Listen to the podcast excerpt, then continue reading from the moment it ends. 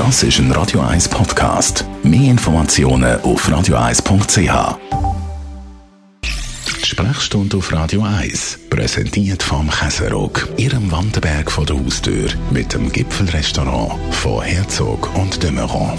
Wir reden über Konservierungsstoff. Radio 1 Arzt Dr. Merlin Guggenheim. Haben Konservierungsstoffe Einfluss auf unsere Gesundheit? Der Spitz umstritten. Persönlich glaube ich, dass in diesen äh, sage jetzt Fertigprodukte, die vor allem vorkommen, wahrscheinlich der Zucker und das Salzgehalt ein bisschen problematisch ist, langfristig für uns. Aber es ist so, dass es einzelne Gruppen gibt von diesen Konservierungsmitteln, wo man zumindest in Verbindung bringt mit Allergien, zum Teil mit äh, Aufmerksamkeitsstörungen, dem berühmten ADHS, aber auch mit Krebs.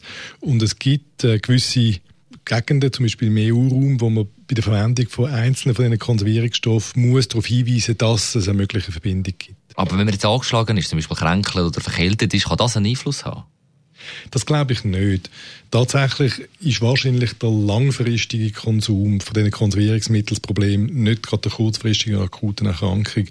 Und es gibt einzelne Leute, die äh, Kreuzreaktionen haben, wenn sie Allergien haben auf andere Sachen. Zum Beispiel es gibt Leute, die auf Acetylsalicylat, auf Aspirin allergisch sind. Die sind auf gewisse Farbstoffe quasi äh, allergisch, die als Konsumierungsstoff laufen oder als E-Stoff. Und die merken relativ rasch, dass das etwas ist, was dann mal akut wirken kann. Aber unterm Strich ist der langfristige Verzehr. Wie soll man also schlussendlich mit Konservierungsstoffen umgehen?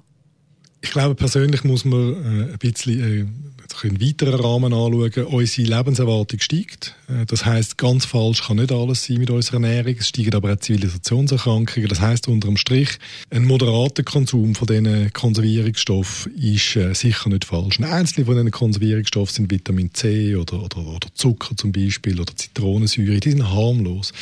Andere aber sind vielleicht ein bisschen weniger harmlos und es würde sich wahrscheinlich lohnen, wenn man sich bemühen würde, selber zu kochen und, und Frischprodukte zu verwenden. Zumindest über weite Strecken. Besten Dank, Radio 1 Arzt Dr. Merlin Guggenheim. Mit der Sprechstunde jederzeit zum Nachlass als Podcast auf radio1.ch. Das ist ein Radio 1 Podcast. Mehr Informationen auf radio1.ch.